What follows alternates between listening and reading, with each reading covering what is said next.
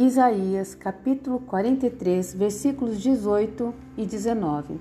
Não vos lembreis das coisas passadas, nem considerei as antigas. Eis que faço uma coisa nova, agora sairá a luz. Porventura não a percebeis? Eis que porei um caminho no deserto e rios no ermo.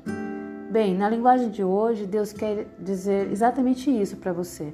Não fique lembrando do que aconteceu no passado. Não continue pensando nas coisas que eu fiz por você há muito tempo, pois agora eu vou fazer uma coisa nova que logo vai acontecer e de repente você a verá.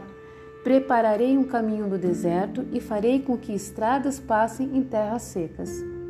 O deserto é uma região quase desabitada e desprovida de água de chuva ou de rios. As temperaturas são elevadíssimas, que durante o dia são superiores a 35 graus, podendo chegar a mais de 50 graus, e à noite podem chegar a números negativos.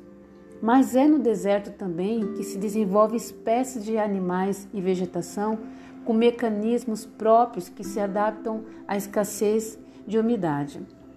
Na antiguidade, os povos, é, entre eles os egípcios e judeus, famílias nômades, andavam pelo deserto.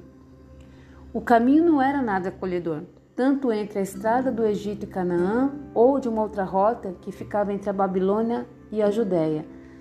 Sendo assim, a caminhada era árdua, cheia de grandes desafios, a começar pelo clima.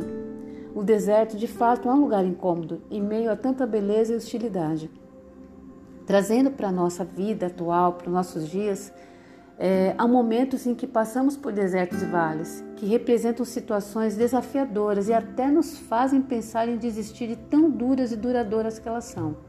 Mas Deus não deixa que nós desistamos dos nossos sonhos. Nós não podemos desistir, porque é durante a passagem pelo deserto que somos treinados em nossa fé, em nossa resiliência e capacidade de superação.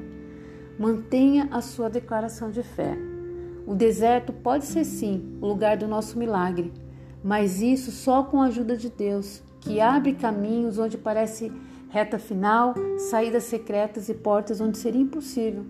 Siga crendo. Se você está no oásis, então se deleite, mas não deixe de apreciar a presença de Deus.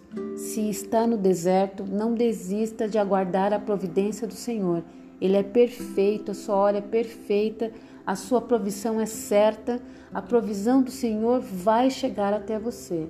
Deus te abençoe.